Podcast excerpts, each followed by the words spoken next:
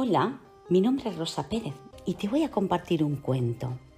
En él cuenta la historia del significado de esta pandemia y su profunda reflexión. Se titula El silencio de una guerra y dice así, Érase una vez, en un día de primavera, sin saber qué pasaba y desconcertados por la situación, la vida nos dio un giro y la naturaleza cogió el timón. A algunos la vida los dejó sin aire, a otros los desnudó y a otros en plena reflexión.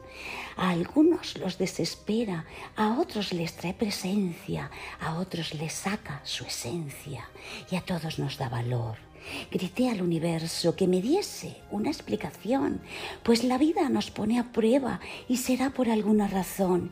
Mi querida hada, hada de la ilusión, dime qué debo hacer ante tal situación. El hada me respondió, querida niña.